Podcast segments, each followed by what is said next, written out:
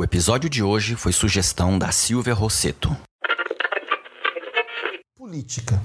Palavra que para alguns é fundamental e deve ser debatida a todo momento.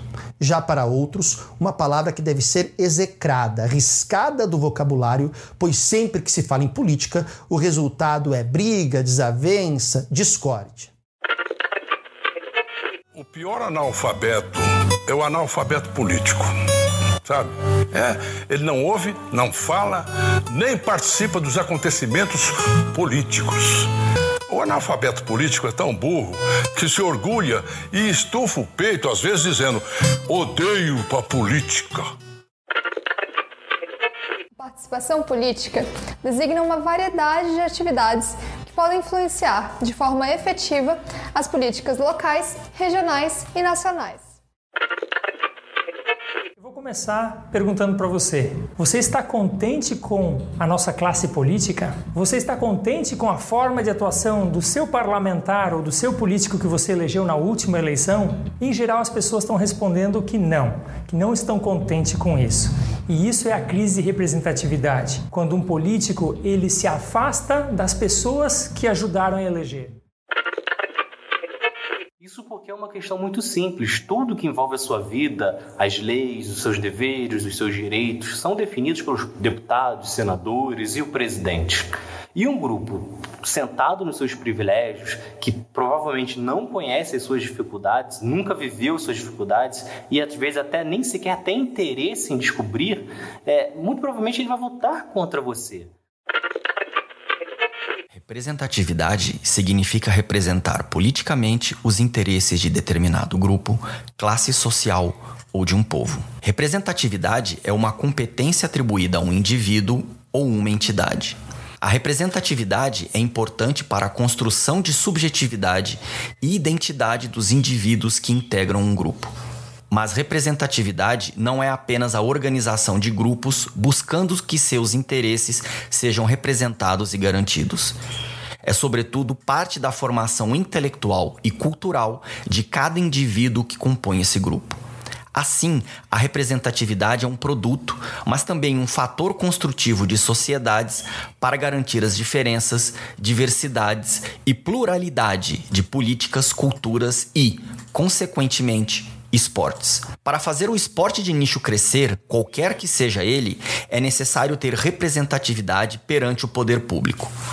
Em outras palavras, alguém que represente aquela parcela de praticantes de modalidades esportivas. Alguém que possa ser ouvido ou que seja a voz ressonante quando é necessário protestar, aconselhar e explicar algo a alguma autoridade pública.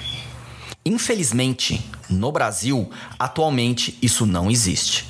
Para consolidar ainda mais esse subdesenvolvimento de diversas modalidades esportivas, culturalmente as pessoas acreditam que esportes e política não devem estar relacionados. Um equívoco de raciocínio que impede que toda e qualquer modalidade de nicho, como escalada, montanhismo, atletismo, arco e flecha, badminton, esgrima, entre muitas outras, cresça e seja devidamente divulgada e respeitada. Um raciocínio que é perpetuado por pessoas em associações e federações é que política pública e esporte não devem estar relacionados.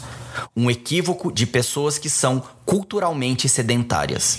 No episódio de hoje, vamos conversar sobre política e representatividade nos esportes.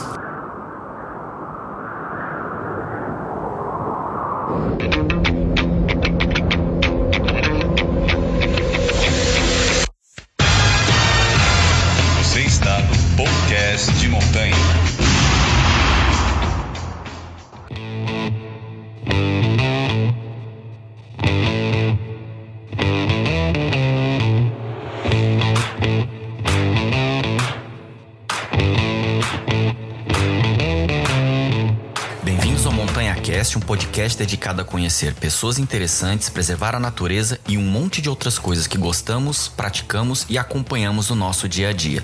Eu sou Luciano Fernandes, editor de conteúdo da revista Blog de Escalada, e você pode conferir toda a nossa cobertura do mundo do montanhismo, escalada e esportes outdoor em blogdescalada.com. O site já possui 14 anos e é o veículo de mídia que cobre os esportes outdoor com maior audiência na América Latina. Pois é, ouvinte. A maioria das pessoas sente repugnância às questões políticos partidárias no Brasil. Seguramente você deve se sentir assim. Saiba que você não está sozinho.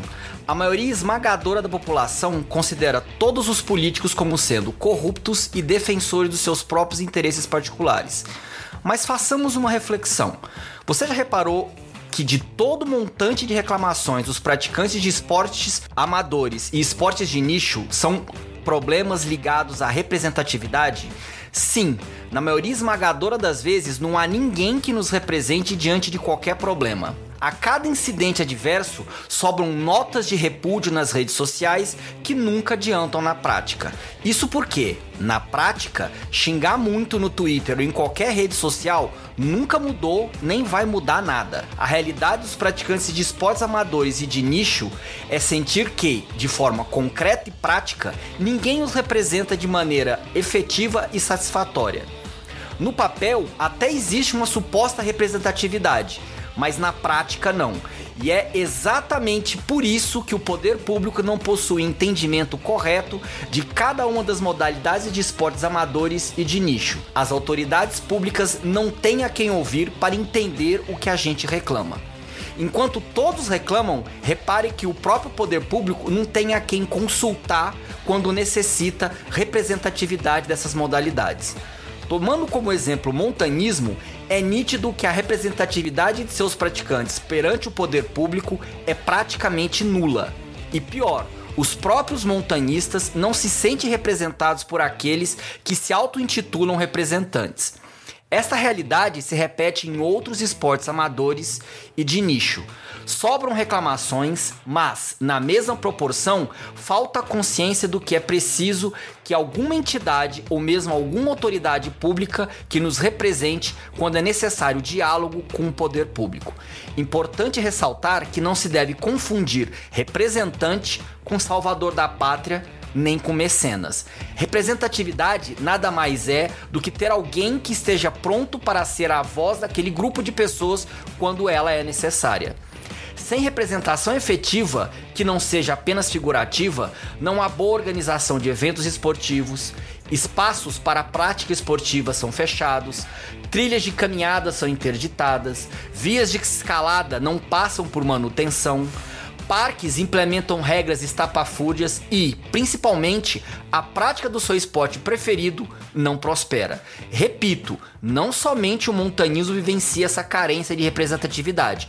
Todas as outras modalidades esportivas consideradas de nicho e amadoras possuem o mesmo problema chamado representatividade.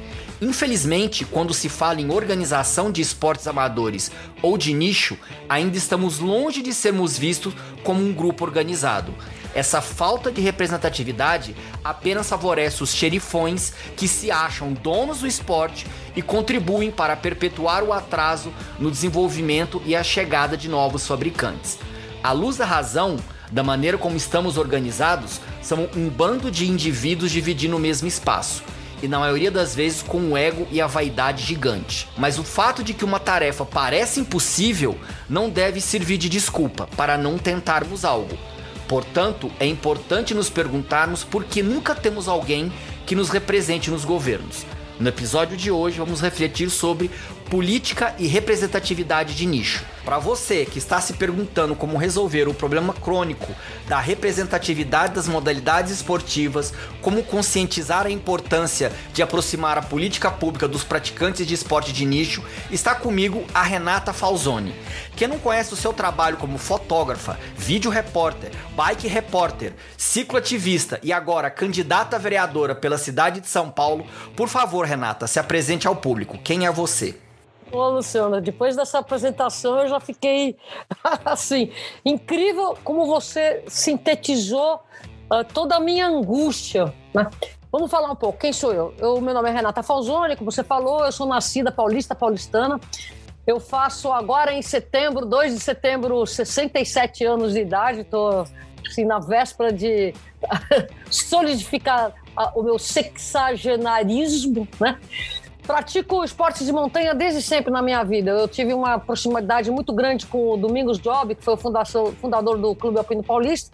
E antes disso, logo depois disso, né? Porque a gente conhecia ele quando eu era moleque e tudo, e eu fiz fui do céu muitos anos, participei de coisas interessantíssimas numa época em que nós tínhamos muito mais acesso às montanhas, muito acesso aos recursos naturais e muito mais desconhecimento e, portanto, realmente não estávamos dentro de regras que talvez naquela época já poderiam estar sendo aplicadas, de como você se comportar dentro do meio ambiente. E Comecei a pedalar como meio de transporte, Luciano, em 1976. Eu tava, ainda era estudante de arquitetura.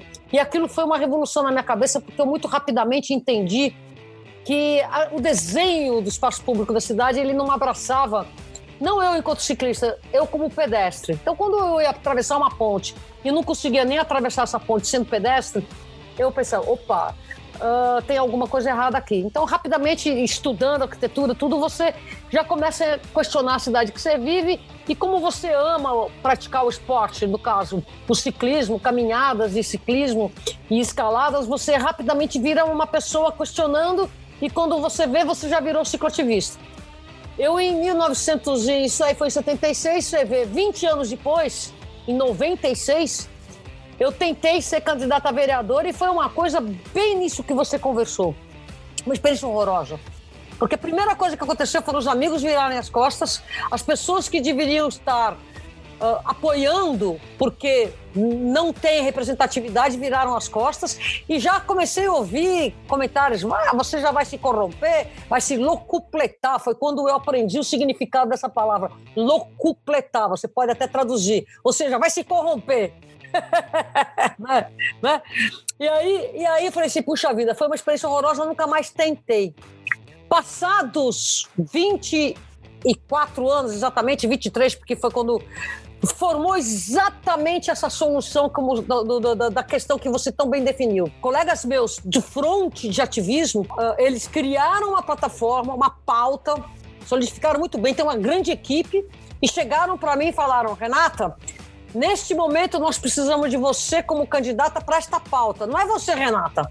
É o te... Você vai emprestar o seu nome nesses anos todos que você vem trabalhando para esta pauta que nós estamos elaborando e estamos ainda concluindo. E aí eu falei, puxa vida, legal. Agora sim, tem uma maturidade do segmento de que pessoas que pedalam com o meio de transporte e eu quero trazer nesse momento a discussão das pessoas que praticam esporte, das pessoas que amam a vida ao livre, para a gente conseguir eu estou nesse momento pré-candidato, a gente ainda vai ser candidato para conseguir, em posse de, uma, de um espaço na Câmara dos Vereadores, mudar esse paradigma. E a gente vai mais longe, Luciano, porque a gente tem está lançando uma hashtag que é Ciclistas no Poder, uma rede de apoio a todos os candidatos que têm essa visão de cidade a partir da mobilidade ativa, de cidades em que o espaço público outdoor eles devem ser um pouco mais livres de carro para que você possa praticar dentro da sua cidade, né? Eu falo cidade porque vereança é municipal, né? Atividades uh, relacionadas ao montanhismo dentro de uma cidade, né? Então nós estamos perseguindo essa pauta, mas não sou eu a pré-candidata, não serei eu futuramente em campanha e tudo dando certo, não serei eu a vereadora. É uma pauta que nós estamos trabalhando e dando seguimento a ela. Então é uma coisa bem mais amadurecida, Luciano. Vamos mergulhar direto no tema para o pessoal entenda o que, que eu tô querendo propor aqui. Política e esportes amadores, né? Porque ciclismo é aqui no Brasil, pelo menos, é considerado esporte amador. Não sei quem falou para mim que por lei é considerado esporte profissional futebol e todos os demais amadores. Ou seja, você que tá escutando ou que porventura escutar, jogar vôlei, jogar basquete, jogar badminton, jogar, escalar, ou qualquer um outro esporte, você é esporte amador, seja ele de nicho ou não, é esporte amador porque não é futebol. Por que, que grande parte dos esportes amadores possui uma representatividade nula no, no, na entidade pública? Ou seja, a impressão que dá é que o poder público, por alguma herança de algum político, vamos supor que Getúlio Vargas, que deu toda a, o impulso para o futebol, só enxerga o futebol como esporte e como ferramenta. Os outros esportes a gente não tem representatividade e não tem quem queira ser o representante de todos esses esportes. Por que, que você acha que acontece isso? É, é uma pergunta complexa e eu vejo vários pontos que eu quero elucidar. Primeiro, não existe no Brasil uma compreensão e cada vez mais a gente vai se afastando disso, do quanto é necessário, além da educação formal, saber ler, escrever, fazer conta e eventualmente ir para a escola fazendo ciência, existe uma outra educação que é tão importante quanto, que é a educação corporal, física, que é você se manter em atividade, depender disso para a tua sanidade mental e levar isso para toda a sua vida. Então, eh, nos tempos, você tem uma ideia, olha que, que louco, nos tempos da ditadura, uma pessoa que gostasse de esporte, aqui no Brasil, como eu gostava, era mal vista porque estava aliada aos anseios dos militares. Olha que visão míope olha como já vai já, já é antiga a minha luta, não minha luta individual, a dificuldade individual que eu tive de, sendo mulher, poder conseguir, poder gostar de esporte e ter direito a praticar o esporte, sem ser considerada uma pessoa, uh, de, uh, sem ser questionada a minha sexualidade, porque esporte não é coisa de mulher, isso eu ouvi muito. Para quem tem 67 anos de idade, ouviu muita asneira. E pior, sem estar alinhada aos militares, porque uh, esse negócio de esporte é coisa de militar. Ao mesmo tempo, nessa mesma época, o futebol era o, o, o esporte de massa, muito usado, inclusive na própria ditadura, né, na década de 70, né, Brasil, homem, eu deixo, uh, para frente, Brasil, salve a seleção, totalmente dentro de um esquema de associando. Eu não gosto nem de reforçar e de explicar isso, porque reforça uma ideia. Só fazer uma observação. Naquela época, para quem tá escutando aí, nasceu só no século 21 e acha tudo lindo, que tudo é livre, maravilhoso, a gente tinha uns anos atrás uma, uma ditadura, ou seja, você podia certas coisas e outras não. E se você perguntasse por que, a resposta era porque sim tá? E nessa época eles criaram a seguinte frase: se o partido do governo vai mal, a gente coloca mais um time no nacional. E foi assim que eles conseguiram alienar durante muito tempo as pessoas de todo o Brasil que ficavam somente acompanhando o futebol e nenhum outro esporte. Essa ferramenta é a ferramenta do pão e circo, né? É a ferramenta do pão e circo. Mas aqui a gente está para falar do esporte. Eu só estou dando um contexto de como que a gente vai chegando. Desde sempre, historicamente, aí, aí nós ganhamos a, a, Eu acredito assim que nós tivemos um turning even point em 1994, quando o Brasil mais uma vez ganhou. acho que foi tetracampeão, né, na, nos Estados Unidos. Aí, sim, nós começamos, sim, uh, nós começamos TV a cabo, e explodiu e superinflacionou o preço de tudo relacionado ao futebol. Então virou um business que já era milionário para bilhardário. Né? Tanto é que a, os preços de transmissão de televisão ficaram proibidos. A, a, a coisa teve uma. É, vinha assim o futebol, fez assim deu uma escalada muito grande, catapultada por interesses econômicos. E desde sempre, já nessa época, nós estamos falando de 20 anos depois da ditadura, 20, 15 anos depois da ditadura, sei lá, faz as contas, 80, 10 anos, é. Depois da ditadura, a gente ainda estava no esteio da eh, da, da, da, concentração do, de todo, tudo aquilo que é capital, que é atenção, investimentos, esporte em cima do, do futebol, masculino, hein? É importante a gente falar nisso, que, que o feminino, as, as, as traças e todas as políticas públicas no sentido de... Só mais uma observação, posso fazer? Claro. Tá. O futebol feminino, ele era ilegal até o final da década de 70, caso alguém queira saber. Era ilegal por lei, estava na Constituição isso. Olha que absurdo, eu já jogava futebol de forma clandestina, porque para você estar tá lidando com teus irmãos, você fazia parte do time, mesmo que café com leite, né? Com aquele termo horroroso que era você entrava no time, mas você não fazia parte do time. Você estava lá só brincando, né? Só que eu tinha habilidade e enchia bastante o saco deles lá. Então, voltando ao ponto, todas as concentrações em cima do esporte masculino de massa que gera dinheiro, etc, etc, etc, etc. E todos os outros esportes conseguiram uh, crescer à sombra. Nós tivemos um momento muito interessante que foi o Luciano do Vale, a sua equipe, junto com um cara chamado Zé Coco, que tiraram do anonimato o vôlei. E aí nós tivemos o brilhantismo da Hortência, Paula e aquela turma do basquete que nos anos, na década de 80, reinaram mundialmente e aí, nós, aí foi trazido outros esportes que também olímpicos, que também têm essa essa, essa categorização de profissional, mas é amador, porque ninguém pratica sem ser profissional, né? Quer dizer, é, é amador, mas tem o status de profissional.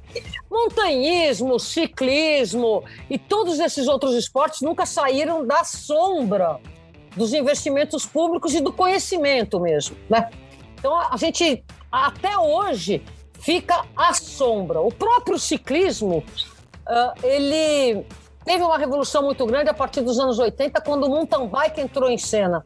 E aí, em 86, ele estreou nos Jogos Olímpicos, e para isso houve uma adaptação, porque o ciclismo é uma das modalidades esportivas nos Jogos Olímpicos que mais distribui medalhas. Só o velódromo, acho que são umas 30 medalhas. Eu estou aqui, estou meio que chutando. Eu sei que uh, muitas medalhas saem. Eu acho que não tem nenhum esporte, é possível que o atletismo rivalize, que tenha tantas medalhas. Então eles tiraram algumas atividades do ciclismo. Nem natação? Uh, não, não, é, é, é, não. O ciclismo ele é um dos, um dos esportes que mais precisa até procurar aí. Depois a gente dá uma olhadinha para ver essa informação. A gente vai ter tempo porque nós estamos gravando, né? Então a gente tem isso. Agora, historicamente, aqueles atletas olímpicos, medalhistas que saíram para a política, caíram, eu não quero falar nomes, num caldeirão da velha política. Então a gente também tem um ambiente político.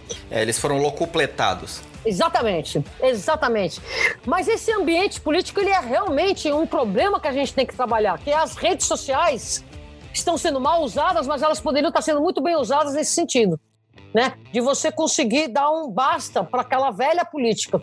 Eu não quero ficar falando nomes aqui, mas nós tivemos grandes campeões olímpicos que não não conseguiram reverberar e aqueles que tentaram que desistiram porque não conseguiram um ambiente de trabalho. Por isso que eu estou apostando muito nessa formação de primeiro uma pauta, primeiro um programa, primeiro uma equipe e depois um candidato, entendeu? Que é para a gente ter muito sólido, porque Uh, quando a gente vê o que acontece com o político que é eleito e fica abandonado lá naquele covil de leões, também é complicado, né, Luciano? Para aprofundar um pouco no tema, a gente foi procurar o Davis Tavares, lá do Rio Grande do Sul, para falar sobre política em esportes de nicho. Vamos escutar o áudio que ele enviou para gente. Meu nome é Davis Tavares, eu sou empresário, eu moro em Porto Alegre e eu também sou praticante aí de escalada esportiva já fazem mais de 20 anos.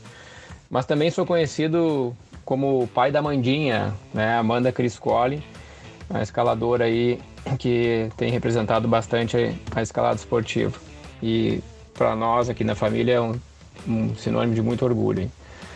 Uh, o tema que tu está tá abordando eu acho muito, muito pertinente, porque muitas vezes as pessoas têm misturado muito essa questão né, e, e, muita controvérsia em relação a se o nosso esporte, né, essa escalada, tem que estar tá, uh, envolvido ou misturando, ou que, uh, enfim, com a política, né? E é uma pena que a gente ainda está num estágio como, como povo, como país, né, de desenvolvimento, que a gente não tem uma compreensão é, maior, eu digo a gente na, na, na, maioria da população, em relação ao que, que realmente é a política, né? E se mistura, Luciano, muito essa questão da política com isso tudo que a gente tem visto com essa política governamental, essa, essa a parte toda ruim que envolve a política, né? Mas uh, se a gente puder fazer um exercício aqui em relação a separar, né, as pessoas que estão nos ouvindo, se elas puderem fazer esse exercício de separar essa política ruim que existe aí nos governos, né, e entender que política é muito mais amplo que isso, né, e que a gente precisa sim, e aí eu vou dar o meu depoimento aqui por já ter eu já, eu, eu, eu, como eu falei, eu sou empresário, eu tenho uma empresa de tecnologia atualmente, né? Eu também sou da área de marketing digital, eu tenho um produto de marketing digital, sou consultor em marketing digital, consultor em gerenciamento de projetos, né? Eu sou fundador de um dos capítulos do, de gerenciamento de projetos no, aqui no Rio Grande do Sul, chamado PM, PMI. É, e passei muito tempo dando consultoria em projetos, né? Para entidades do segmento do turismo e especialmente essas entidades trabalhando é, muito perto do Ministério do Turismo. e uma relação muito próxima com o esporte, então eu tenho uma certa noção de como é que isso se dá lá. E posso te dizer assim, ó, de carteirinha, que eu vi uh, entidades muito pouco representativas ganharem uh, um destaque assim muito, muito grande diante de um ministério, por exemplo, pelo fato de ter à frente dessas entidades presidentes, vice-presidentes, uh, enfim, pessoas, né, com muita determinação, muita vontade, muita garra, muito empenho em levar para esses, esses órgãos as demandas da sua, da sua, dos seus sócios, enfim, do seu, do seu grupo. E aí você vê entidades que, não vou, claro, obviamente, não vou ficar aqui falando o nome de entidades, mas que a representação era muito pequena e entidades crescerem e ficarem muito grandes. É, e com isso levar todo o seu, o seu segmento junto. Então, Luciano, assim, ó, se a gente pudesse, né, como é que eu vou, vou falar isso, mas é, uma das coisas que eu, eu acredito muito que deve ser feito no esporte, no, no nosso esporte, é a gente chorar menos, né, a gente ficar reclamando menos, a gente ficar olhando menos outros esportes que tem no, no país e que estão bem futebol, voleibol, etc, etc. E a gente olhar mais para as coisas que a gente pode fazer. Porque eu vou te dizer assim, ó, inclusive em relação àquilo que eu fiz em, né, de trabalho em Brasília, eu passei três para quatro anos trabalhando em Brasília, a cada 15, 15 30 dias eu estava lá uh, trabalhando. E, e assim, existem inúmeras oportunidades inúmeras oportunidades, existem verbas para muitas, muitos e muitos projetos. O que falta são projetos. O que falta são projetos decentes, projetos que tenham pé e cabeça, projetos bem escritos, projetos que representem a, a, o seu segmento, projetos que estejam aderentes ao planejamento estratégico do Ministério que está, que está se analisando e tudo isso requer assim um trabalho né, metódico de olhar o que, que o Ministério está tá querendo para o ano em questão, dentro do planejamento dele, e ver quais são os projetos que uh, o segmento pode colocar, enfim, para uh, ah, trazer a verba e essas verbas fazerem com que esses projetos sejam implantados e aí todo o desenvolvimento da cadeia daquele segmento. Então, assim, se tu me disser, isso, isso eu tô te falando porque eu vi e participei e, e fiz parte e colaborei e construí esse é, é, projetos dessa, dessa natureza. Pra você uma ideia, eu vou falar em um, um item só de valores da, das consultorias. Eu comecei fazendo consultoria lá para entidades que tinham uh, é, 3 milhões de, de, de, uh, de reais em projetos empenhados e sair de lá com 30 e 35, 38 milhões de projetos empenhados. Isso simplesmente muda totalmente um segmento, entendeu? Um segmento que, que praticamente não existia e não tinha condições de, de, de levar nada para o seu sócio, é, para sua, sua, as pessoas que estão nesse segmento, simplesmente se transformaram em um dos maiores segmentos do, do uh, no caso do turismo, né? Então, se eu dizer que política não, não, não é importante para um segmento, por favor. Então, acho que é muito muita falta de visão, muita falta de entender como é que funciona uh, uh, nosso sistema republicano. E aí eu vou te dizer uma coisa, por isso que tem que separar os negócios, né? Porque essa política que a gente está uh, acostumado a ver na televisão, isso não é política, isso é, não sei que nome dá para dar isso, talvez politicagem, não sei, mas isso não é política. Né? Uh, eu presenciei, eu tive em reuniões, por exemplo, no ministério, em, junto ao ministério, que tinham uh, ah, 70 pessoas e eram 50 entidades diferentes representando todo um segmento. E aí tu vê como é que esse como é que está estruturado esse modelo republicano nosso, de como é que há a descentralização das coisas e tu vê que realmente é bacana, né? Tem ah, tem falha? claro que tem. Se tem problemas, sem dúvida nenhuma. Mas é um sistema que funciona legal. E lá tem que estar inserido o esporte nosso, né? Como eu acredito que de repente já estão se trabalhando nesse sentido. Então, meu amigo, assim, ó, tem que ter essa política, que é a política boa, política construtiva, que vai fazer o desenvolvimento dos projetos, que vai fazer o desenvolvimento de segmento, de, de, de classes, né? no caso do, do nosso esporte, que é o que importa, tem que ser feito vai por mim, tem que ser feito, senão não vai crescer. Então, Luciano, assim, ó, só para complementar um exemplo que eu tive recentemente, que me chamou muita atenção e tem muito a ver com o nosso segmento. Eu, no final do ano passado, eu acompanhei a Amanda no campeonato pan-americano que, houve, que aconteceu no Equador, né? e na cidade de Barra, no Equador, que é uma cidade que fica alguns quilômetros para adiante de Quito. Ela não é muito longe de Quito, mas uma cidade extremamente pequena, assim, uma cidade pequena, né? Uh, no Equador. E lá foi o campeonato pan-americano. A gente chegou, chegando lá, tinha uma estrutura né, montada, que é só olhar os materiais que tem disponível aí, para vocês verem as fotos. Se precisar, eu te mando, porque eu tirei foto de tudo e documentei tudo, mas com parede, com, com speed, com boulder, uma estrutura belíssima montada, uma estrutura pública, ela não era privada, é uma estrutura totalmente pública, num local onde tinham uh, canchas de, de tênis, onde tinham basquete, onde tinha tênis de mesa, me chamou muita atenção isso, ao ar livre. Tinha vários, uh, várias, várias uh, modalidades de esporte lá estava escalado. E aí eu fui conversar, uh, num determinado momento eu consegui conversar com o organizador do evento, né? Quando segundo, terceiro dia que estava mais tranquilo, uh, consegui conversar com ele e ele chegou para mim e eu perguntei como é que era a estrutura da, do Equador, do Equador para isso, né? Como é que eles faziam?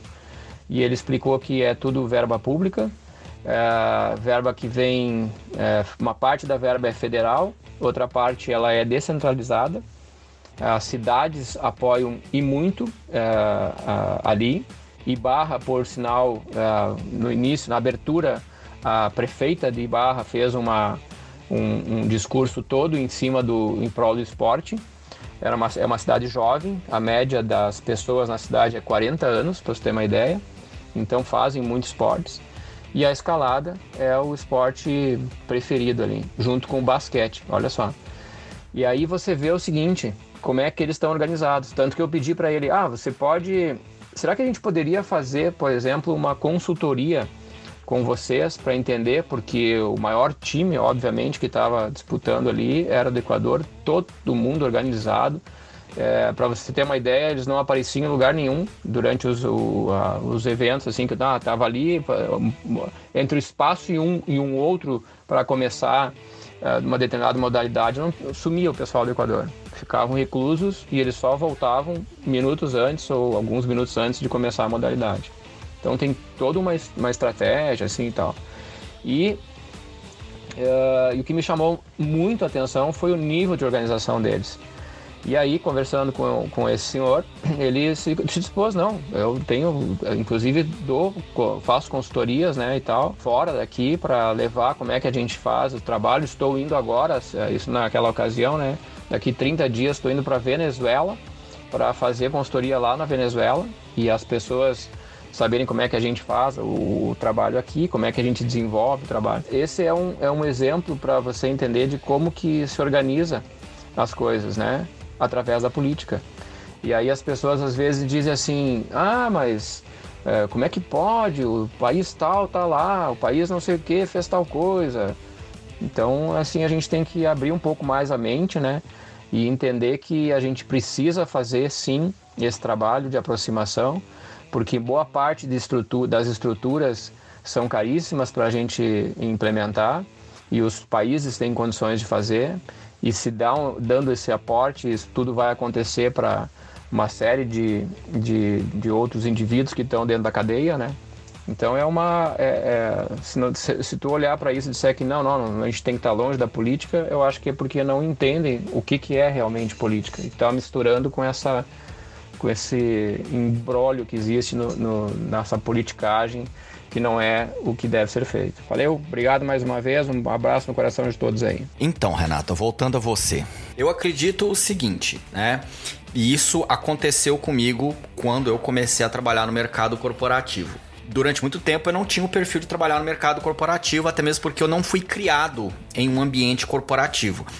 Quem acompanha o podcast sabe que eu fui criado, maioria da minha vida em Goiânia, e fui criado naquele ambiente pouco formal. A minha faculdade em Goiânia me proporcionou oportunidades pouco formais em termos corporativos, e quando eu cheguei aqui em São Paulo, aquilo eu tive que me adaptar para que eu pudesse sobreviver. E é mais ou menos isso que às vezes acontece em termos de político ou a pessoa que começa a trabalhar na carreira política.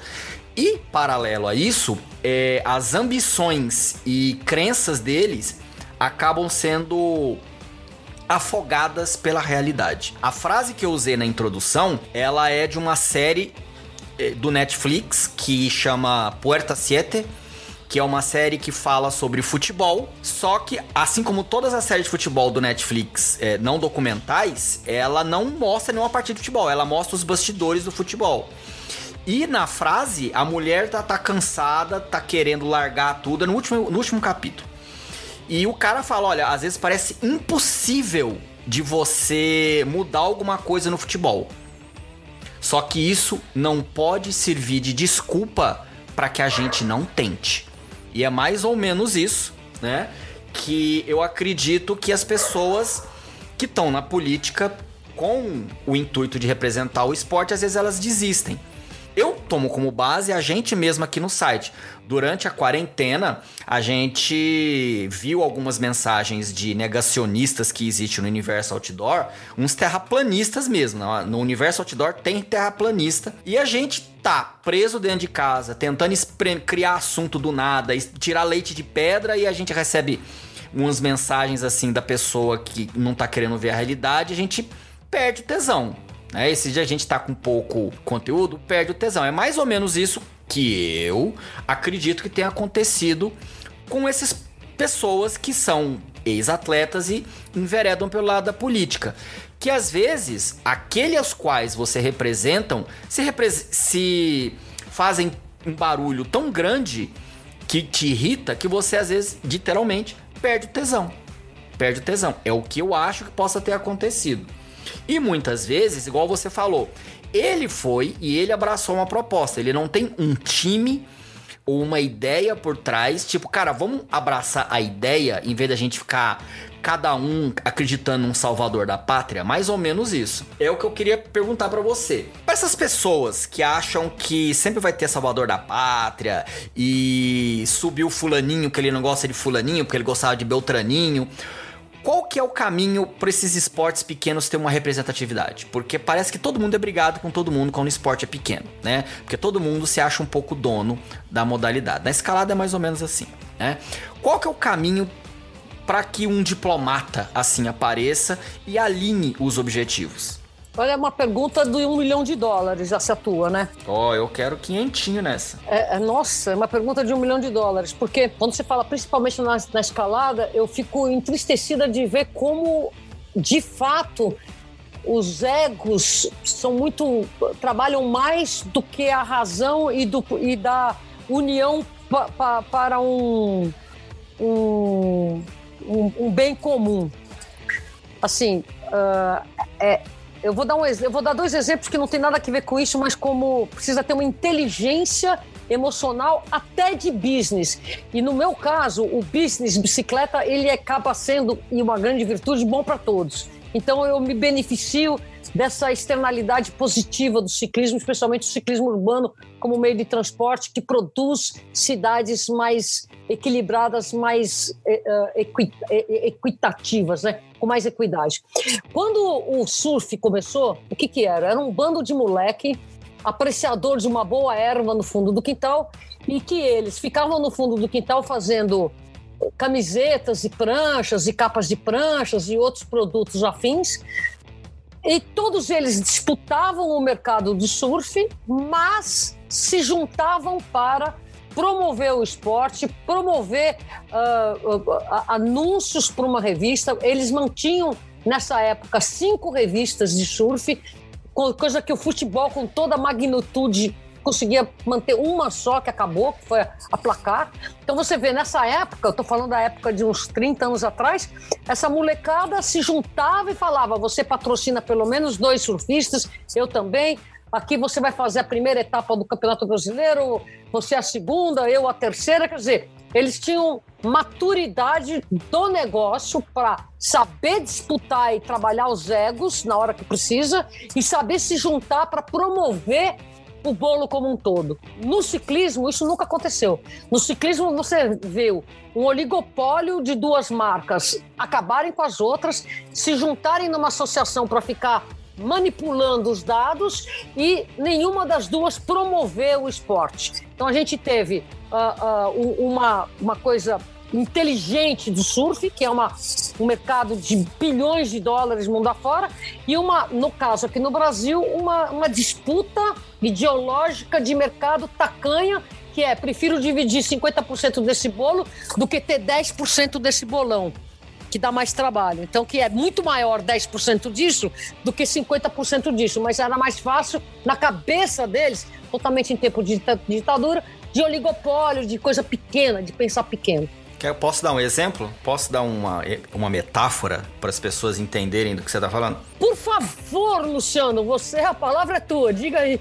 A grande metáfora é o seguinte: o que a Renata falou, ela citou um exemplo de que existem duas marcas que dominam aí o ciclismo. No Brasil, durante a ditadura, você não podia fazer tudo. Lembra de eu falar que, caro ouvinte, que você tinha que escutar um por que não? E aí, por que não? A gente não tinha shopping center no Brasil porque era dominado tudo por duas marcas, que era a Mesbla e Mapping. Quando acabou a ditadura, por não sei porque cargas d'água, as duas marcas que não tinham reserva de mercado deixaram de existir. Foi mais ou menos isso que aconteceu. Você gosta. Vou, vou até falar nome de marca pra, pra ficar bonitinho. Você gosta de ir no shopping center e comprar numa loja Leves ou numa loja Lee? Essas duas marcas eram praticamente obrigadas a vender só na Mesbla e na, no Mapping. Quando acabou isso, é que o Brasil inteiro começou a ter lojas da Leves e da Lee no resto do país. Então você vê, nesse berço, o ciclismo afundou no Brasil. Nunca criou mercado, nunca criou crescer, uh, uh, uh, apoiou e incentivou a motorização do povo brasileiro com motos e por aí vai. Enquanto isso, o surf nadando de braçada em mar de, de ondas gigantes, se, se, se fazendo acontecer um, um, estilo de vida juntos. Assim, então, agora falando. falta para o, os esportistas de, de nicho, de esportes que não estão à luz do futebol, do vôlei, do basquete, mesmo assim esses dois uh, ficam na sombra do, do, do futebol, uh, essa compreensão que, deve, que, tem, que tem que nascer num tripé que é difícil de se juntar, que é o praticante, que é o fabricante e que é basicamente quem está pensando na, na, na, no ativismo desses, desses, de, de, dessas práticas esportivas e elas se juntarem entre si. Por exemplo, no caso do. A gente tem uma dificuldade muito grande do BMX com o skate. Onde você tem pistas que dariam para os dois estarem numa boa e o pessoal do skate não deixa o pessoal do BMX. Aí o pessoal do BMX uh, criou um pump track, que é um, um, uma pista onde dá para andar muito bem de bicicleta todo mundo, e que o pessoal do skate adorou, amou, então se junta, né? Então você vê, é isso que é inteligência, você criar um espaço público com dinheiro do povo para que skatistas, patinadores e, e ciclistas possam usufruir. Né? Então, é, é, é, essa inteligência, esse incentivo de somar é melhor do que dividir.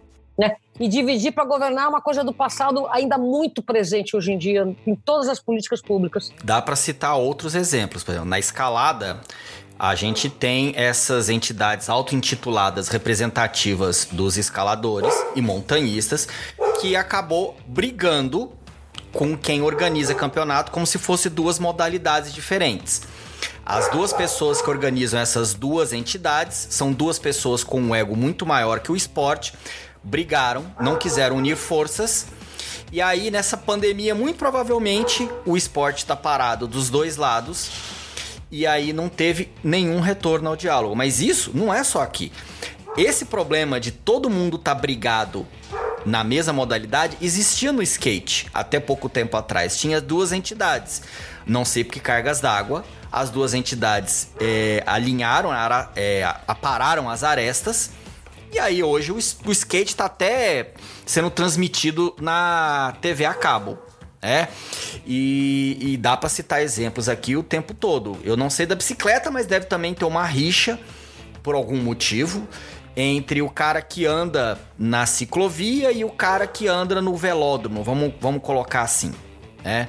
E assim por aí vai. Usando uma expressão bonita e literária, parece que o inimigo, entendeu? É todo mundo. Elege um inimigo e é todo mundo. Em vez de todo mundo se unir em torno de um bem comum, todo mundo se desune em torno de um inimigo qualquer. E em tempos de polarização, isso não se ajuda, né? É, o, o, no caso do skate, houve, a, a, entre outras coisas, a genialidade do Bob Burnquist, que é um brasileiro, metade brasileiro, metade americano, um dos maiores skatistas de todos os tempos. Aliás, o Brasil tem grandes skatistas melhores de todos os tempos, né? Eu tenho que colocar aqui o Mineirinho, que é brasileiro, totalmente radicado no Brasil, um cara que que fez uma grande carreira, Lincoln Ueda, isso para dizer aqueles do meu tempo que eu estava cobrindo. Então, Bob Banquist, ele criou, ele conseguiu apaziguar os ânimos porque ele tem a mentalidade dele e fez valer. Não é o único, porque existe todo um interesse muito parecido com aquela mentalidade dos surfistas que o skate tem, que é vamos se juntar e parar com essas arestas porque é bom para todo mundo, vamos ganhar todo mundo ganhar nisso. Né? No caso do BMX, ah, você tem realmente o BMX, você tem. Não tem arestas e rusgas com ciclovia, com pessoal de velódromo nem nada. Mas o BMX nasce rachado e agora ele está em cima da, da UCI mas o que mais falta para promover é sair do manto da invisibilidade. Porque, a, a, no caso, assim, a, a, gente pode puxar da escalada, né? Os escaladores, os montanhistas, os melhores do mundo são invisíveis, mesmo na sociedade deles, porque eles ficam muito tempo na montanha, longe do, do mundo, pendurados em grandes rochas, né? Posso discordar? Pode sim, por favor. Posso discordar, vou discordar. O, o escalador mais famoso do mundo tem um milhão de pessoas no Instagram dele. Ele não é tão pouco famoso assim, que é o Alex, Alex Ronald. Ele ganhou até Oscar. A Iania, que é a melhor escaladora de campeonato que tem na Eslovênia, ela tem um contrato com a Volkswagen todas as escaladoras de todos eh, de toda a seleção da Eslovênia têm contrato de patrocínio tá? O maior escalador da atualidade esportiva, que é o Adam Ondra, o, ele é um fenômeno, ele tem contrato de patrocínio em tudo quanto é lugar. A escalada de competição fez todos os escaladores saírem desse anonimato que tem na. Ah, o fulano escala sozinho, tudo e não sei o que. Isso não existe mais. Se alguém é, propagar isso, isso é uma realidade que não condiz com a. Assim, não existe isso mais. Isso, mas isso está catapultado pelas redes sociais, o que é perfeito. Agora, as redes sociais trouxe do manto da invisibilidade essas práticas. E, claro, o, a adaptação desses esportes para a espetacularidade das televisões, que é o que, o que vai ser a escalada esportiva nos Jogos Olímpicos, que com certeza vem para ficar e estou dando um, um like para isso, ou mesmo o que se transformou no mountain bike, que é o XCO, que cada vez mais é plástico e, e espetacular. Inclusive, existem críticas aí do quanto que ele pode ficar tão perigoso e tudo mais, mas não, não vem ao caso.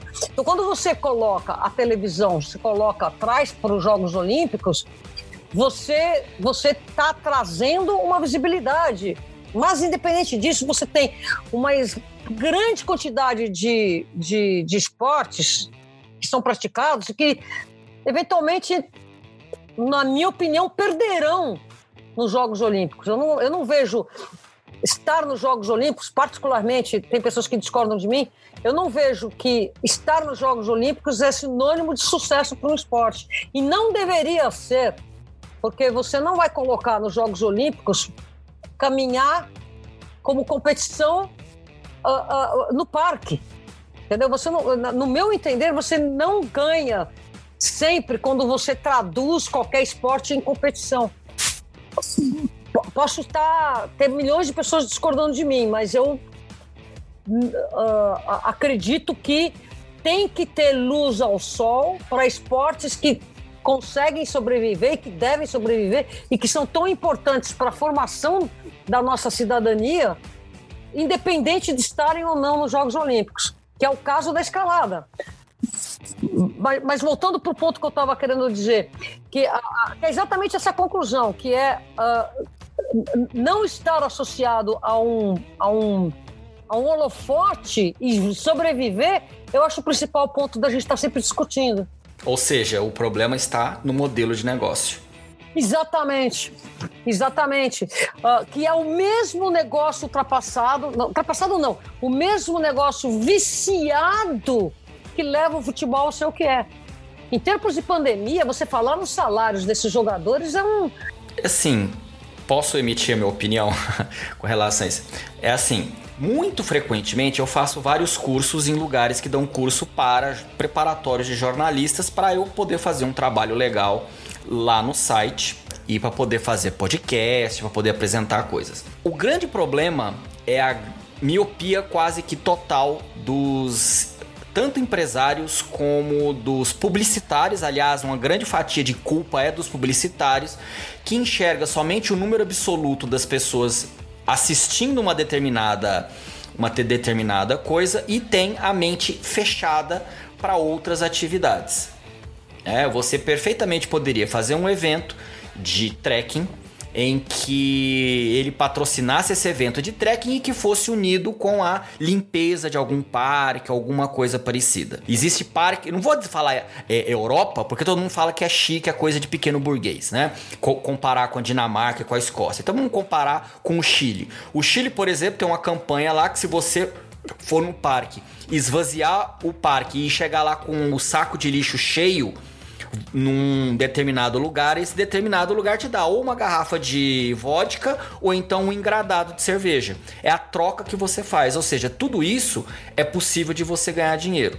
Na minha opinião, é perpetuado pelo publicitário que quer aquele número absoluto ele quer vender um carro, vamos supor a Volkswagen, vamos falar, né? Falar marca. A Volkswagen quer vender um carro, aí ele publica lá no jogo do Corinthians e Flamengo. Sendo que as pessoas 1% das pessoas que assistem Corinthians e Flamengo que vai olhar o carro e tem poder aquisitivo para comprar aquele carro.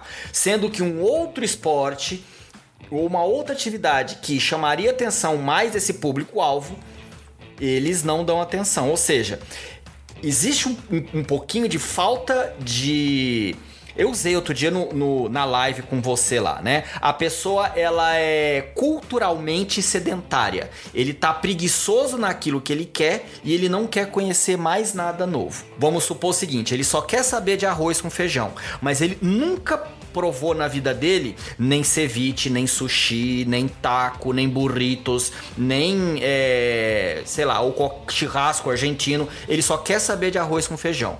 Aí, quando ele vai conhecer esse outro prato, ele, nossa, como eu passei o resto da minha vida inteira comendo só arroz com feijão, eu não procurei conhecer outros pratos. A impressão que dá é que o modelo de negócio está calcado nisso porque ele é administrado e gerido e anunciado por pessoas que são culturalmente sedentárias. Mas você matou na charada. É por isso que eu aposto tanto na mobilidade ativa como uma fórmula de você dar uma chacoalhada. você tem uma ideia, eu estou de quarentena, eu não tenho saído de casa.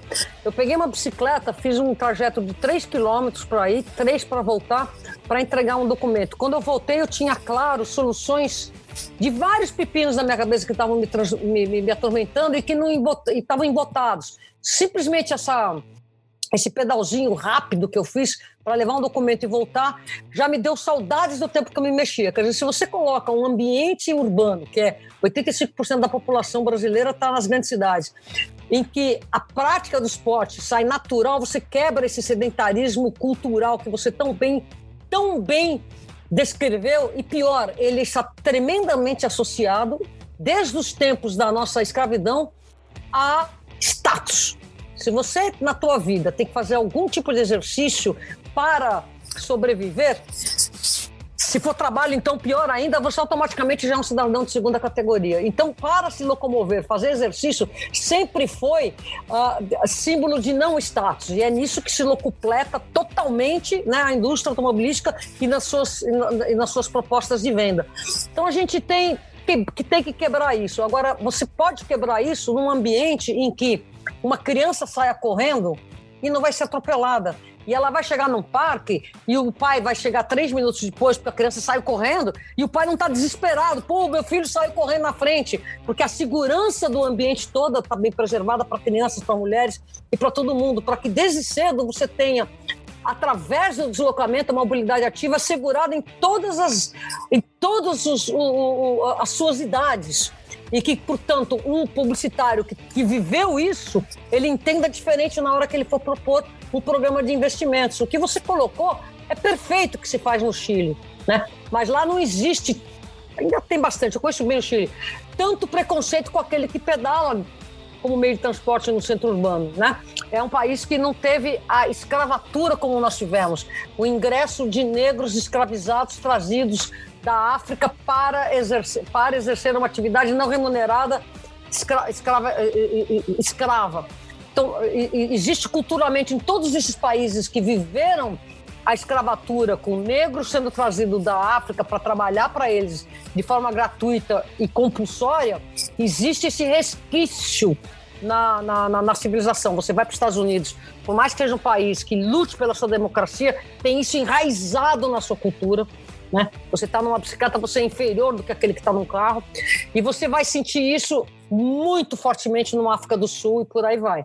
Né? Muito fortemente mesmo. E no Brasil, não preciso explicar, nós somos brasileiros, a gente pode ter dificuldade para aceitar isso que eu estou falando, mas para qualquer desculpa que o cara dá para não ter bicicleta, dá uma sopradinha e vai ver que tem um, um preconceito social muito grande por trás, que é você uh, promover a igualdade das pessoas nas ruas pelo seu deslocamento. E isso é fábrica de futuros atletas. Eu estava na, na, na, na coletiva de imprensa do Boris Johnson, que hoje é de direita, primeiro-ministro da, da Inglaterra, negacionista, né, levou lá na cabeça ele negar. É, ele era negacionista. Ele precisou passar uns dias no hospital com respirador para ele mudar de ideia. Não é verdade?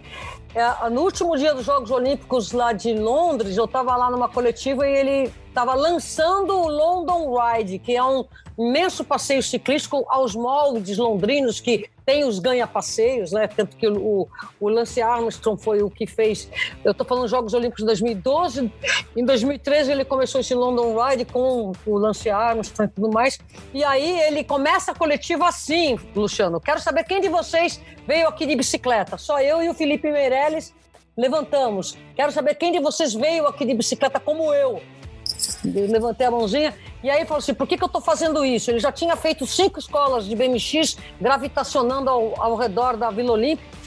Uh, eu estou fazendo isso porque o ciclista que começa pedalando desde a infância, ele não vai perder esse hábito. E eu quero transformar Londres numa cidade, numa cidade ciclável e tudo mais. Quer dizer, você vê que isso faz parte da política pública. Você colocar a movimentação desde, desde cedo no, no cidadão. E aí ele vai parar de ser esse sedentário cultural, como você tão bem colocou, e vai transferir. E é tão multi, multi, multidisciplinar que você vai, influenciar nas decisões de política pública de saúde, de mobilidade, de educação, de promoção de esportes voltado sim na base, sim nas crianças, sim na, na, nas pessoas que não, não, nunca vão ser de alto rendimento, mas que morrem, que entopem os hospitais com diabetes e problemas coronários, cardiovasculares. Por quê? Porque são sedentários fisicamente, né? Então você, através disso, você começa a incutir o desejo pelo esporte e uma pequena porcentagem se se interessar pelo esporte de alto rendimento e ter condições porque as políticas públicas têm que levar esse cara para alto rendimento, aí você ganha tudo, né? Você, tem, você ganha tudo. Então, já que a gente entendeu a importância de um cara que represente a gente, vamos colocar a dona Renata no divã, né?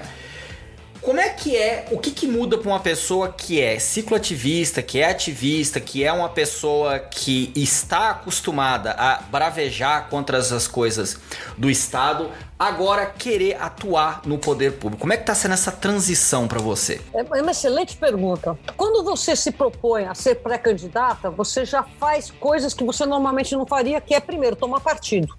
Você é obrigado a escolher um partido.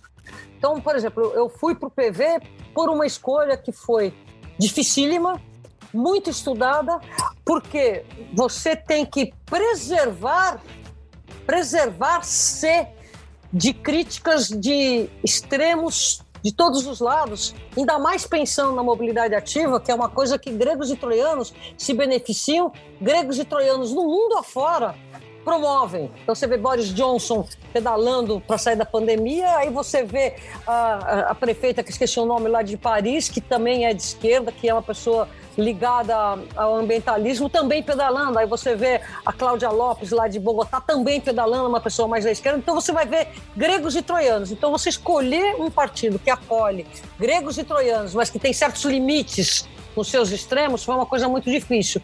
Tomar partido é horrível, não gosto porque eu sou uma pessoa que uh, defende as políticas públicas que me agrada, que eu acho que são certas, independente do partido. Então, uh, saibam que eu vou estar sempre autóctone em cima desse programa que nós estamos montando.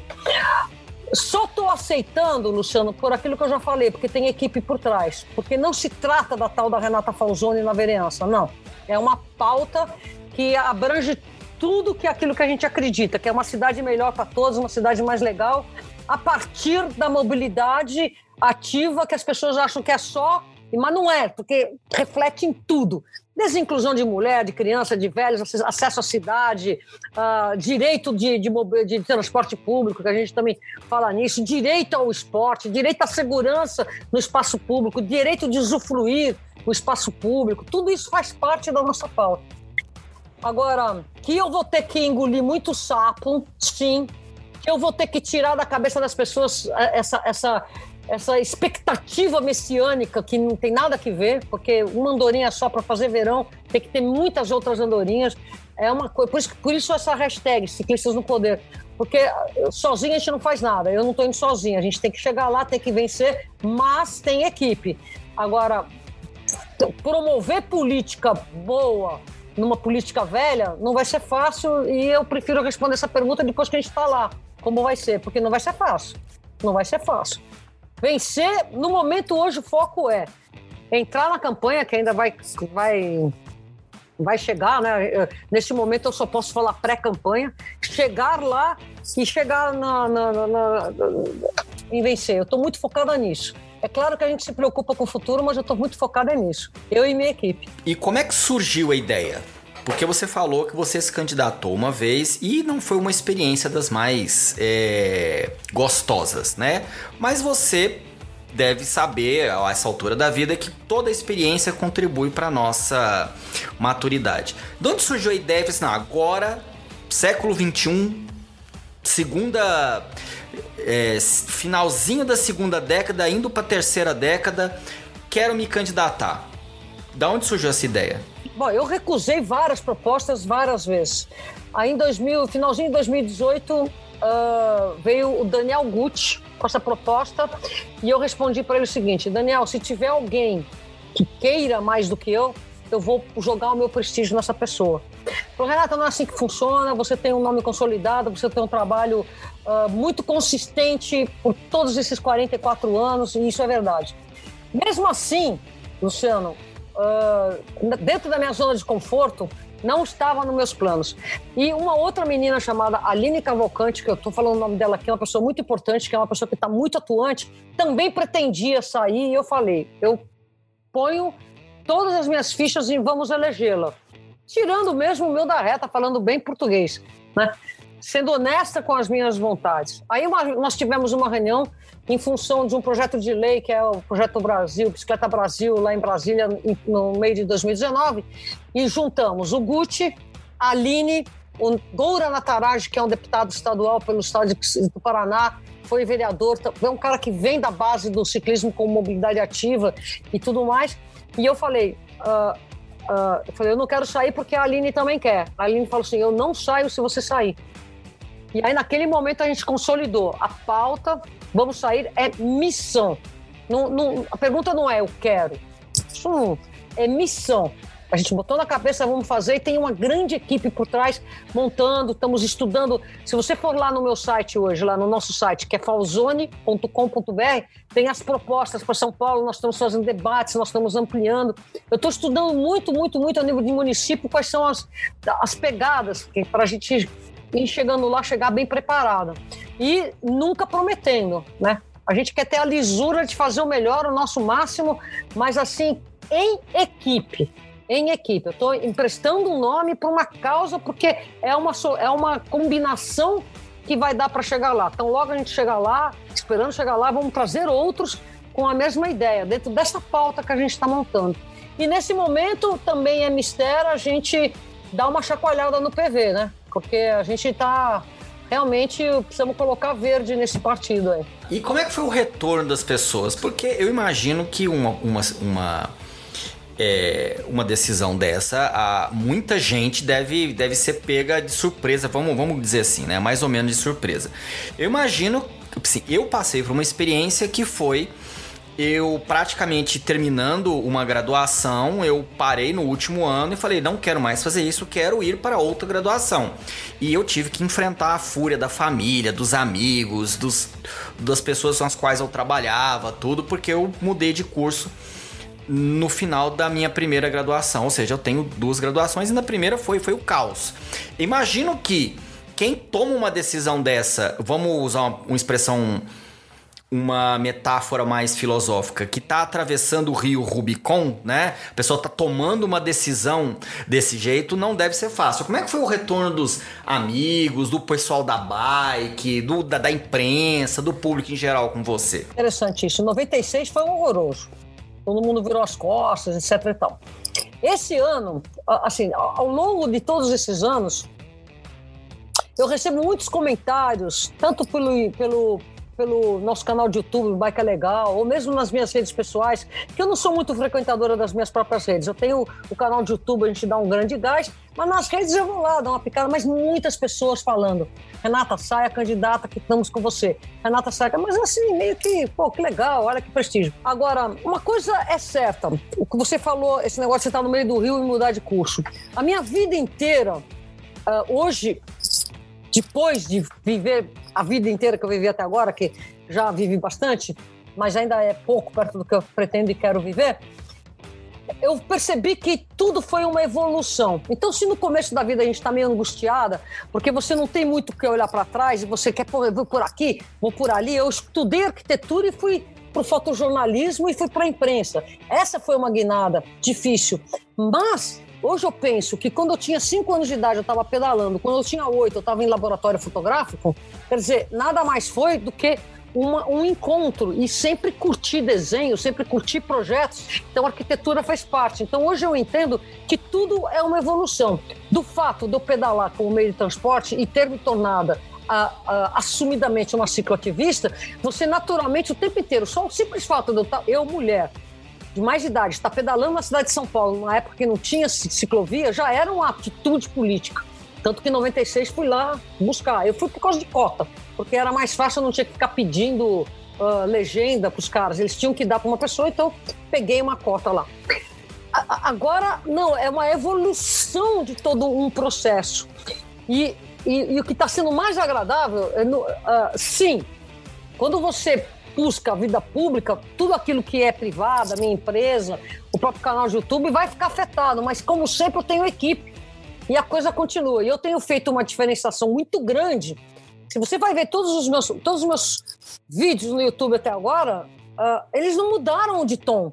Quer dizer, é uma sequência natural. Eu só vou estar tá falando de pré-campanha, eventualmente, no futuro, uma campanha, pré-campanha, nas minhas redes pessoais que não tem nada a ver com o meu business. Então tá tudo bem separado, mas não deixa de ser, não é a mesma coisa. Porque uma coisa é você criticar, outra coisa é você propor. Né? Então, quando você está na rede social, fala assim: olha, eu não concordo com isso, o certo teria que ser isso. Aqui, ó, os fatos são esses. Né? Você, quanto jornalista, você está induzindo um, uma, uma, interpretação dos fatos. Né? E aqui são as propostas mesmo, né? É interessante, porque eu estou realmente separando isso. Agora, o que vai ser, não sei. Vai ser uma guinada? Vai ser uma guinada. Estou mantendo a minha vida pessoal fora disso, tô. Tanto é que os meus irmãos, minha mãe, não estão não tão engajados. Engajados estão aqueles que a vida inteira estiveram comigo nesse trabalho, nessa militância. Estes sim estão engajados. Está diferente daquilo que você ficar procurando apoio dos amigos e famílias. Não. São aqueles que pedalam e que querem uma cidade melhor para todos. De acesso à cidade, esporte para todo mundo e por aí vai. Casa de ferreiro, espeto de pau, então. Casa de ferreiro, espeto de pau, mas a gente vai. A gente vai. É, é, é, é, porque é o seguinte: é claro que no final das contas você joga lá, proposta, vão todos, mas você uh, não estou fazendo uma pré-campanha ou contatos a contrapelo, sabe? A gente está engajando quem sempre foi engajado, está engajando quem sempre quis essa, isso acontecer. Então, nesse momento, nós estamos engajando as pessoas que naturalmente já estão engajadas nessa proposta que a gente está redigindo, redigindo, entendeu? A gente está aceitando colaboração de pessoas que estão colaborando porque querem ver essa pauta, não porque elas querem que eu dê algum retorno em cima de alguma coisa que não está na pauta. Fazendo um exercício de futurologia, o que, que você acha, caso seja eleita, que vai mudar na sua vida? Claro que vai ser aquela coisa midiática, a vereadora que anda de bicicleta, tudo, mas vai ter um impacto na sua vida. Você vai ter que ter um dress code, você vai ter que ter um horário bonitinho de, de trabalho, não é igual jornalista que pode trabalhar num horário um pouco mais flexível. O que, que você acha que vai mudar na sua vida caso seja eleita? Olha, eu, eu sou uma pessoa muito disciplinada com horários e coisas assim. Eu não vejo grandes problemas. O deslocamento isso, imagine, isso é o menor problema, né?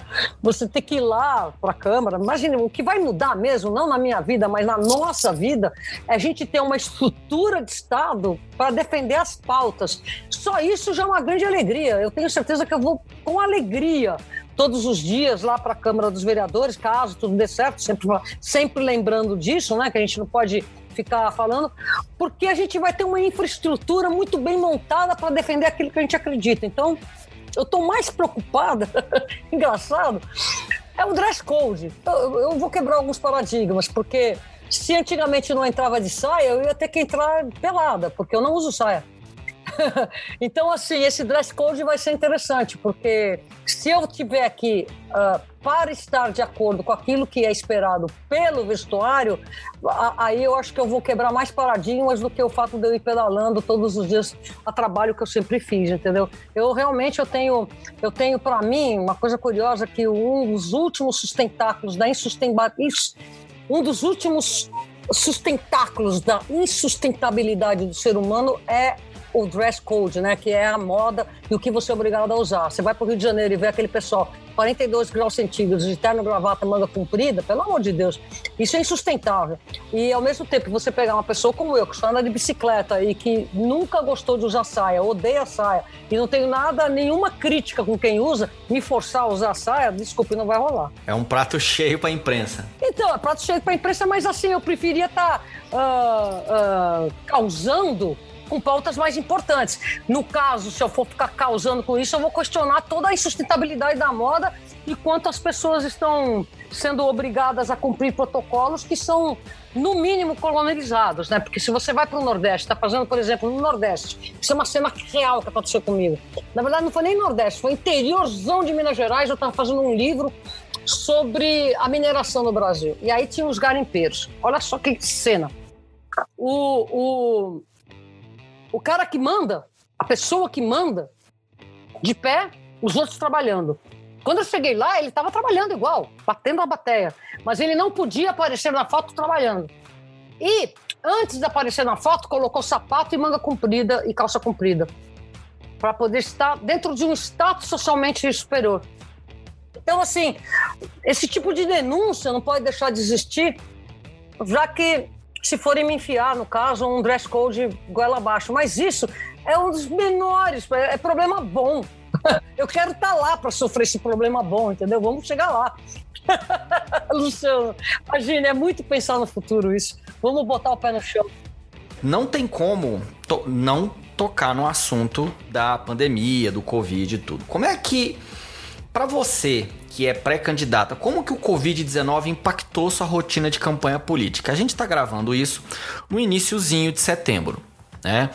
E geralmente a eleição já era em outubro, então tiveram que adiar a eleição e a gente não sabe nem se vai ter que adiar de novo, porque do jeito que o Brasil faz tudo errado em termos de pandemia, tudo pode acontecer. Então, como é que o Covid-19 impactou a sua rotina de campanha política? A primeira coisa que impactou foram as reuniões presenciais para a discussão das propostas. Então, nós estávamos fazendo reuniões aqui mesmo nessa sala, pegava essa mesa, colocava lá, todo mundo sentado, a gente fazia, usava aquele pano de fundo para ficar grudando os textos para poder uh, uh, trabalhar as propostas. Uh, nós tivemos uma reunião dessas com umas 50 pessoas na sede do, do PV lá no 9 de julho, também com essa ideia das pessoas estarem colaborando. Entramos de quarentena, continuamos esse processo em reuniões. Quer dizer, a gente, no caso da, da construção da proposta, que é o que a gente mais faz na pré-campanha, tá, continua normal tudo. O que eu acredito que vá, acredito não vai, eu não conseguia antes andar na cidade, estou dizendo em termos tempos normais. Se eu parasse a bicicleta, eu, qualquer reunião eu tinha que sair uns 10 minutos antes, porque normalmente as pessoas me param na rua para discutir políticas públicas, independente de eu estar pré-candidato ou não. Pô, Renata, você já viu tal problema em tal lugar, em tal ciclovia? Que legal, obrigado, só temos isso por causa de você. Então, assim, eu sempre me atrasava se eu saísse no horário por causa do número de selfies, por causa do número de contatos. E se a pessoa é jovem, 14, 15, 16 anos, eu queria que a reunião se danasse, porque para mim era muito mais importante conversar para entender, para aprender com os jovens, né? Porque a gente aprende muito. Se você tem, isso é uma dica que eu dou para qualquer pessoa de qualquer idade na fase adulta. Pare para aprender com os jovens. Você tem muito a ensinar, sem dúvida, mas eu tenho sempre muito mais a aprender da realidade deles, né? Então, toda vez que vinha um entregador, parava para conversar comigo, me, me, me escutava e me entendia, me, me reconhecia, eu paro. Isso não estou tendo.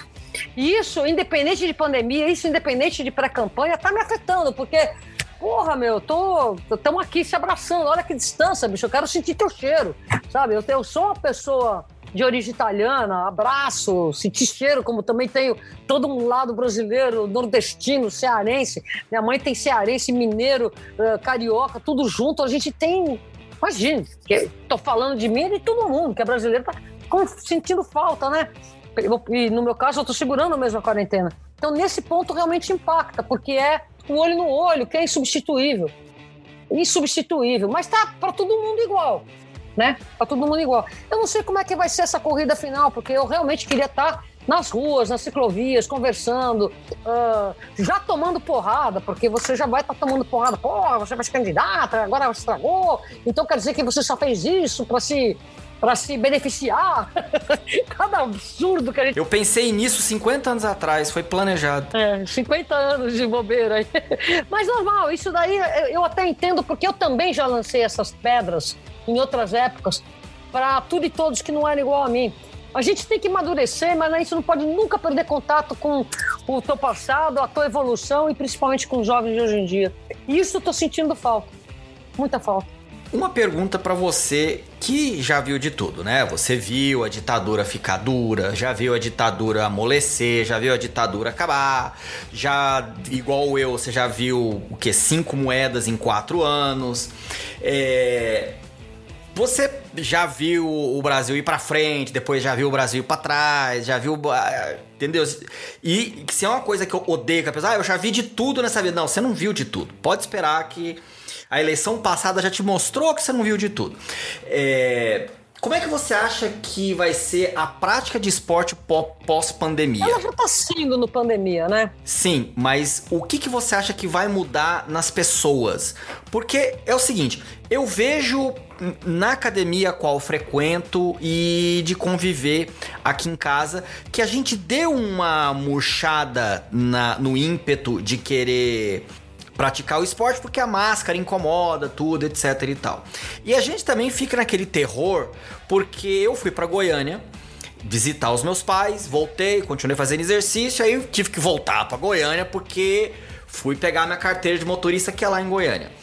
E quando eu voltei, acho que por causa do ar condicionado do carro, eu fiquei com dor de garganta. E eu mesmo fitou há 20 dias sem ir lá na academia porque eu me dei uma auto-quarentena. Pô, será que eu tô com Covid e tudo? Ou seja, o que, que você acha nesse tipo de atitude que eu tomei? Ou isso vai ser um modus operandi do praticante de exercício? Ou depois que criar a vacina, vai ser a lei do cão? Cada um por si vai voltar como tá tudo? Nossa, é, essa é uma pergunta que a gente não tem estudos, né? Uh, e, e, falar em percepção, a gente pode errar. Uh, eu vou falar na percepção dentro daquele que eu gostaria que acontecesse o meu otimismo. Seria uma ilusão imaginar que todo mundo que, por, por, um, por um acaso, comprou bicicleta e está pedalando adoidado porque não está indo para as academias, né? Os números comprovam isso que eu estou falando. Se teve um aumento de 118% de vendas de bicicleta e com qualquer lojista que você conversa aqui na cidade de São Paulo, ele pergunta se tivesse mais bicicleta, teria vendido? Teria vendido. Quer dizer, faltou bicicleta, isso é mundial. Então você teve essa busca. Agora, eh, essa busca pelo ciclismo para contrapor a academia que o cara não está mais indo, para contrapor os parques onde ele corria que ele não está mais correndo e, e, por aí vai. Então teve esse acréscimo mesmo, inclusive com alguns problemas. Por exemplo, uh, as rotas de cicloturismo de Campinas. Uh, outro dia o, o, Wagner da Praça do Coco, que também é um pré-candidato, que foi o cara por trás de sinalização dessas rotas, disse que os, os os donos de fazenda não estão mais deixando as porteiras destrancadas porque o pessoal está abrindo porteira e deixando aberta. Quer dizer, também trouxe para a prática do esporte de cicloturismo essa, essa inconveniência que é um bando de pessoas que não tem pouco noção, que precisam ser educadas e, e inseridas na atividade com cidadania, né? Agora, é óbvio que quando a gente voltar a, entre aspas, normal de antes, depois da, da, da depois da da pandemia, depois da vacina, aí vai estar tá tudo parado, os automóveis, todo mundo lá no seu carrinho, tudo isso é óbvio que vai acontecer, mas os números das estruturas ferroviárias, como aquele da Faria Lima, foi colocado um contador em 2013, eles mostram que cada vez que tem algum efeito externo à mobilidade ativa que potencializa o uso da, da, bicicleta, como greve de ônibus, de metrô, ou mesmo o que catapultou muito foi a greve dos caminhoneiros, que acabou o combustível e ninguém podia sair de casa porque não tinha gasolina.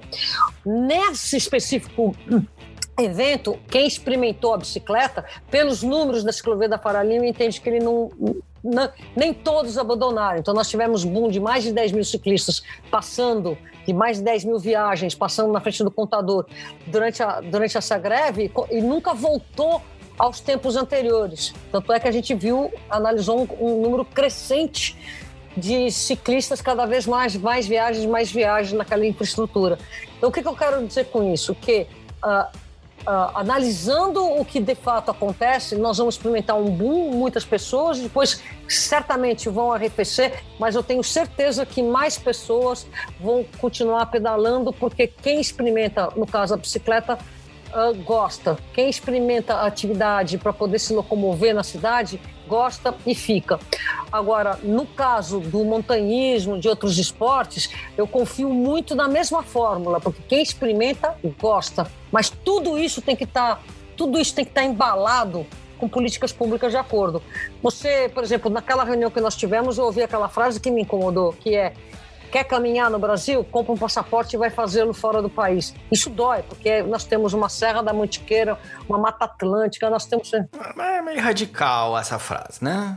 É, é bem, é bem radical, sim, mas o fato é que você tem dificuldades de, de, de, de, de conseguir lugares para praticar vários esportes por causa de uma, de uma generalização de não pode, não pode, não pode, para poder preservar, né? Sim, mas na minha modesta opinião, não é só isso com relação à caminhada.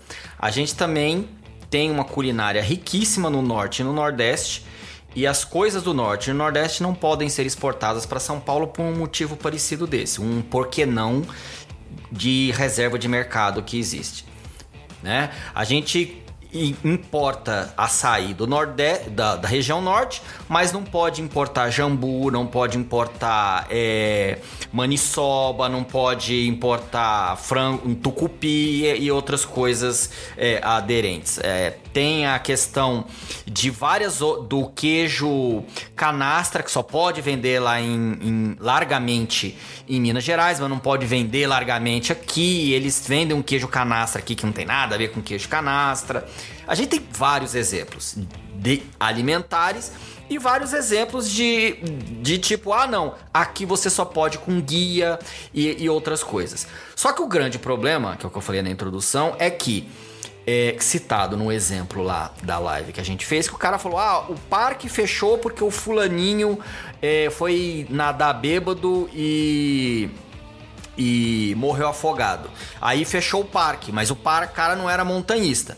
Sinto muito. Cara, foi lá? Foi. Foi praticar montanhismo? Foi. Ele era montanhista.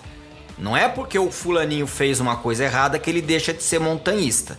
Ele continua sendo montanhista. Só que o problema é que não tem um representante que chega lá e vai conversar com o dono do parque falando: "Olha, eu sou representante dos montanhistas. O fulaninho que morreu lá é um caso isolado, porque a gente tem tantos montanhistas que vêm aqui, assim se assado. Questão de conversa. É, todo mundo quer ser o independente, o, o o. É, esqueci o nome. Ele, ele quer ser igual o Jack Kerouac no, no filme é, Diários de Vagabundos, né? Ele quer ser o independente, o contra a sociedade e assim por diante. Não dá. No mundo de hoje não dá. A gente tem 7 bilhões de pessoas. A gente precisa começar a aprender a conviver com essas outras 7 milhões de pessoas. Senão vai ficar aí todo mundo brigado, todo mundo de biquinho, todo mundo recebe uma crítica e acha que tá falando mal. E às vezes não é tá falando mal. Às vezes você merece aquela crítica. É? E aqui no Brasil a gente tem ainda essa cultura real de que se você critica fulano, você tá falando mal de fulano. E na verdade não é isso. É que fulano fez algo errado, ele está sendo criticado para que ele amadureça, aprenda e modifica. Não é tá falando mal do fulaninho. É a questão da honra e, e etc do, do fulano. Então eu acho que falta isso que eu acredito que você vá conseguir para ter uma representatividade. A gente, olha, Renata, tá acontecendo não sei o que, não sei o que no parque é, você poderia dar uma você como vereador ou uma autoridade poderia ir como representante das coisas e aí vai lá e representa é, é, ah, Renata, é, a escola fulana não tem educação física preparatória assim assado, mas a gente queria implementar um muro de escalada lá. Você poderia ajudar a gente? Você como vereadora, isso é representatividade. Você como vereadora vai lá, olha, eu vou fazer a ponte para vocês, mas vocês vão lá construir um muro de escalada nessa escola estadual e assim por diante. É que essa é a questão da representatividade. Por isso que eu acho que é muito radical falar que não tem como você praticar aqui no Brasil. Não adianta você colocar tudo no mesmo saco. Onde é que você está querendo ir praticar? Que você tá sentindo dificuldade e fica frustrado, quer tirar um passaporte e quer ir para fora. Ah, é no lugar XPTO? Quem que é o representante que pode ir no lugar XPTO? Ah, o fulaninho ABC. Ou o Renato Falzono, que tiver lá no, no, no lugar lá para conversar, vai lá e conversa. Isso é representatividade. Não dá pra gente também ficar brigando com todo mundo. Né? O pessoal fala que eu sou encrenqueiro porque é, eu falo o que penso. Mas é que não dá pra você ficar brigando com todo mundo porque o fulaninho falou um negócio, você não gostou, você não teve coragem de falar um troço na cara dele e foi embora para casa enfesado e quer fazer trekking na, na Patagônia. E eu já tenho uma notícia muito triste para você que quer tirar um passaporte e fazer trekking na Patagônia. Lá também vai ter regra, lá também você vai ter que obedecer e lá também você vai dar chilique. É, também vai dar chilique. Só que lá é uma frase que me, me disseram quando eu morei na Europa. Cara, mas lá não é Brasil, então você toma cuidado. Capaz de você perder o passaporte.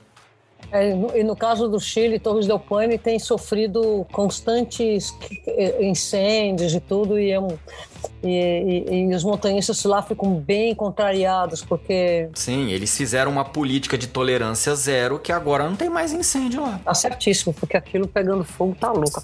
Aquela região é bonita demais, não? Mas eu gostei muito do seu documentário e, e olha como a gente está sempre aprendendo, né? Como pode as frutas deliciosas do Nordeste não chegarem aqui em São Paulo? Eu nunca entendi o porquê não. E agora você está me explicando. É lobby. Lobby. Que horror.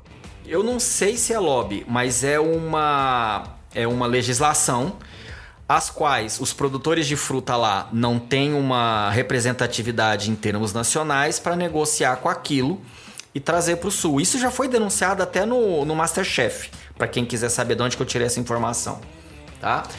Renata Falzoni, eu queria expressar novamente a minha gratidão por ter colaborado com a gente, tá? Muito obrigado, é, é uma honra conversar com você. Mais uma vez, eu nem sei, eu, eu nem sei agradecer por você ter aceitado o convite. Assim, todos os adjetivos seriam poucos para que eu agradeça. Em nome de toda a equipe aqui do Montanha Cast, do blog de escalada, eu falo que foi assim inenarrável o prazer de conversar com você. Desejo a você toda a sorte do mundo no seu desafio. Espero poder ver pela televisão lá você é, chegar de bicicleta e brigar porque não, não tá no, no dress code. Espero poder contar com você na sua presença aqui no, no futuro para aprofundar esse tema, até mesmo um outro tema que caso você queira discutir aqui tá? Caso os ouvintes queiram entrar em contato com você para expandir o conteúdo, para participar de outro podcast, ou mesmo trocar algumas ideias, quais são suas redes sociais ou outros meios de entrar em contato com você? Antes de tudo, quero super agradecer essa oportunidade. Não sou eu que, que não é você que tem que agradecer, sempre sou eu. Essa é a primeira vez que eu estou dando uma entrevista na qualidade pré-candidata, porque a gente fala sobre todos os temas, mas a gente não assume essa qualidade pré-candidata. Então, super obrigado por você abrir esse espaço tão importante para quem está aí encarando essa missão. Uh, para me achar é facílimo, é arroba Renata Falzone. Em tudo, no Twitter, no Facebook e no Instagram. Arroba Renata Falzone. É, se escreve com F-A-L-Z-O-N-I, sem pontos, sem trilhos, só direto. Arroba Renata Falzone. E no Gmail é a mesma coisa. renatafalzone.gmail.com tudo, tudo Renata Falzone. Então, estamos que estamos. É um nome curto, é, é, é, o meu nome, meu sobrenome, é todo o nome que eu tenho. é isso aí. Eu quero super agradecer, viu, Luciano? Muito obrigada por essa oportunidade. Nada que agradeço eu. Ó, Renata, aqui a porta tá sempre aberta para conversar, qualquer coisa. Basta entrar em contato que a gente vai procurar atender você da melhor maneira, tá? Aqui vai terminando mais um episódio do Montanha Cast, o podcast da revista Blog de Escalada. Se você quiser enviar um áudio para Montanha Cast, envie para contato.blogdescalada@gmail.com. A gente vai publicar com o maior prazer. Nessa edição eu queria agradecer ao Davis Tavares que enviou um áudio que é dos áudios mais completos e mais preciosos que a gente recebeu até hoje aqui no Montanha Cast. Caso o ouvinte tiver alguma dúvida, algum comentário ou mesmo alguma sugestão de assunto ao Montanha Cast, basta de entrar em contato conosco em blogdescalada.com ou por meio das nossas redes sociais, Instagram, Facebook e Twitter. Caso seja possível, providenciaremos um episódio totalmente dedicado à sua sugestão e faremos um agradecimento especial a você. Aqui, nossas portas estão sempre abertas a quem quiser expandir algum assunto relevante sobre esportes ou mesmo outro assunto que faça parte de nossa sociedade e que impacta a vida de atletas amadores e profissionais e dos cidadãos em geral. Uma vez a cada 15 dias, nós aprofundamos um tema relevante para as pessoas que praticam esportes, em especial montanhismo e escalada, e que sente a necessidade de refletir sobre a sociedade e os assuntos que fazem parte da nossa vida. Para isso, a gente conversa com players de mercado, especialistas e personagens do assunto. O objetivo aqui é fazer refletir sobre o assunto, é discutir ideias, não pessoas. O Montanha Cast está no Spotify, no Deezer, no Google Podcast, no Simplecast ou na sua plataforma de podcast preferida. Nessas plataformas, nos siga e assim você não vai perder nenhum episódio. Comigo na produção do Montanha Cast estão Natália Demarco, Raul Morales, Sofia Redondo e Silvia Rosseto. Eu sou Luciano Fernandes e vou ficando por aqui. Até o próximo episódio.